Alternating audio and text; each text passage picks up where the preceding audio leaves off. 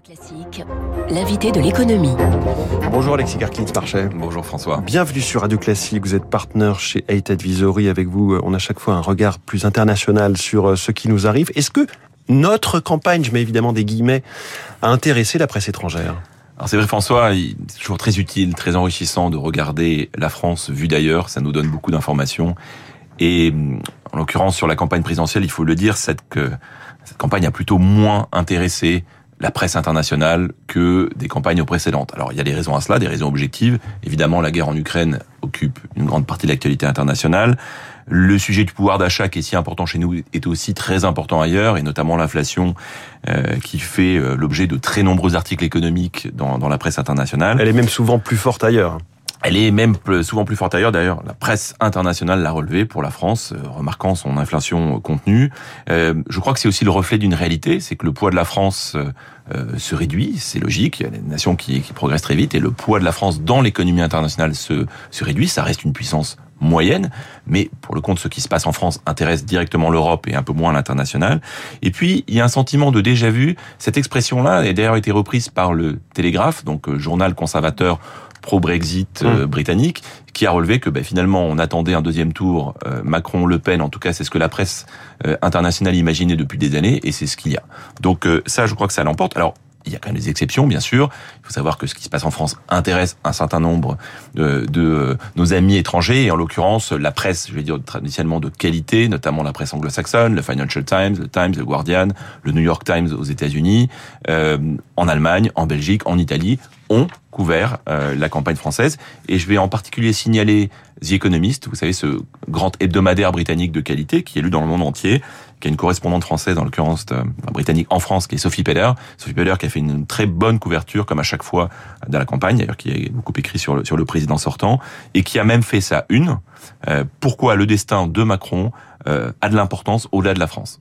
Donc euh, il y a une forme d'intérêt quand même parce qu'on se rend compte que ce qui peut sortir, voilà, ce qui peut sortir de de ces des urnes dans deux jours euh, peut avoir de l'impact sur le monde. Alors quel regard justement portent précisément les journaux internationaux sur la France et, et les candidats? Eh bien François, il y a deux thèmes qui l'ont emporté. Les deux thèmes qui ressortent le plus sont le thème de la politique étrangère et le thème de l'économie et du social. Alors, je vais commencer par par la politique étrangère euh, en, en citant par exemple Roger Cohen, qui est le correspondant français du New York Times, qui connaît très très bien le pays, qui a fait un certain nombre d'articles sur euh, l'état du pays, mais qui s'inquiète avant tout euh, de la présence de Marine Le Pen et surtout de sa victoire euh, potentielle dimanche soir, parce que il évoque ce que craint beaucoup l'ensemble de la presse internationale, c'est la possibilité d'un Frexit, un Frexit déguisé, même si dans le programme, l'expression même, la sortie de l'Europe, la sortie de l'euro, ne sont plus présents dans le programme du, du Rassemblement national.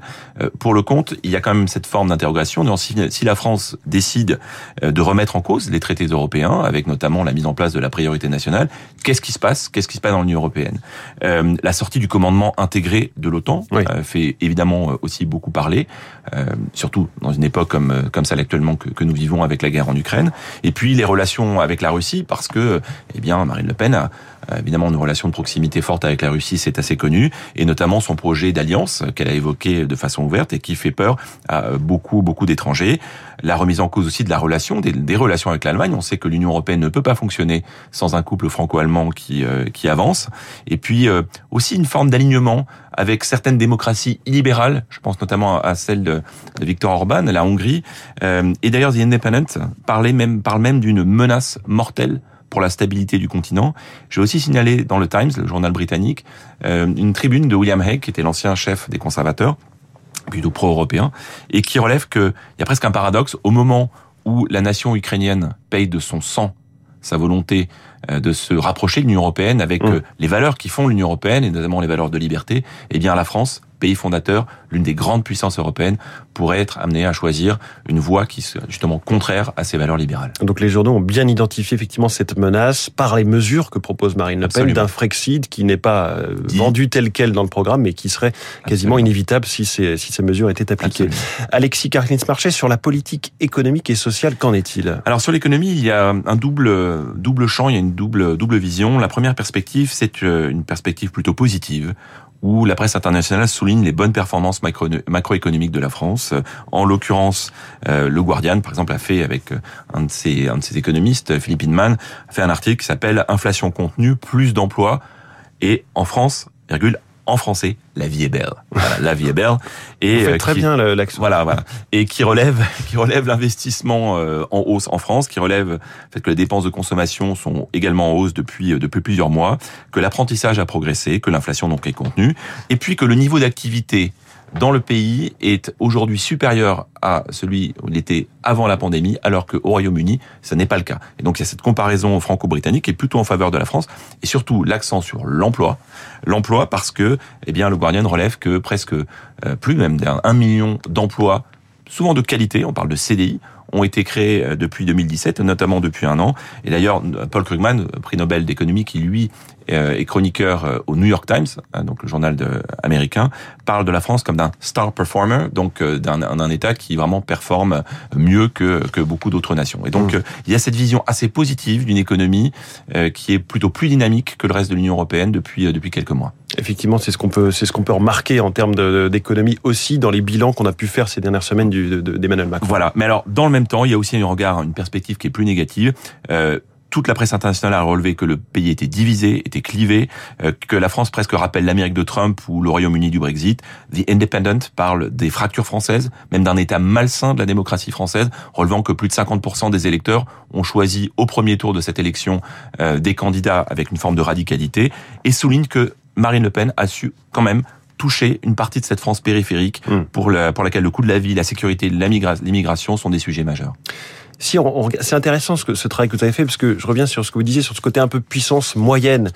Quand les présidents, quand les candidats aussi parlent aux Français, ils parlent pas de la France comme d'une puissance moyenne. C'est un grand pays. Ça reste un pays d'importance, notamment l'Union européenne. On est et finalement avec cette lecture que vous avez faite, vous nous faites de la, de la presse internationale, on comprend qu'on n'est plus un grand pays parce que non. certes cinquième, sixième puissance économique mondiale, mais Qu'est-ce que cela pèse face à des pays comme euh, l'Inde qui émerge, comme la Chine qui explose, comme les États-Unis qui restent ultra dominants? La France, vous l'avez dit, c'est la cinquième, sixième, septième puissance mondiale, c'est la deuxième puissance de l'Union européenne, entre deuxième ou troisième puissance européenne. Nous représentons 17% du PIB de l'Europe.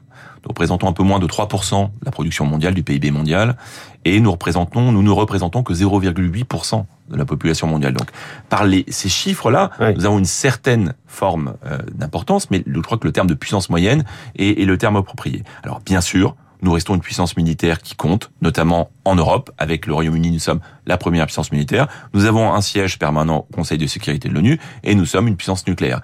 On voit dans les temps présents à quel point ces éléments compte. Euh, également l'image internationale. La France a un soft power, vous savez, cette capacité à influencer la marge du monde par euh, euh, par les valeurs que vous incarnez, notamment bah, les valeurs de liberté, les valeurs des droits de l'homme, qui restent attachées à la France. Ça peut paraître très cliché, mais il faut savoir que ça l'est, et c'est régulièrement répété dans la presse internationale. en termes d'économie, la France, nous avons tendance à l'oublier, nous nous flagellons souvent. Nous sommes une puissance ouverte sur le monde.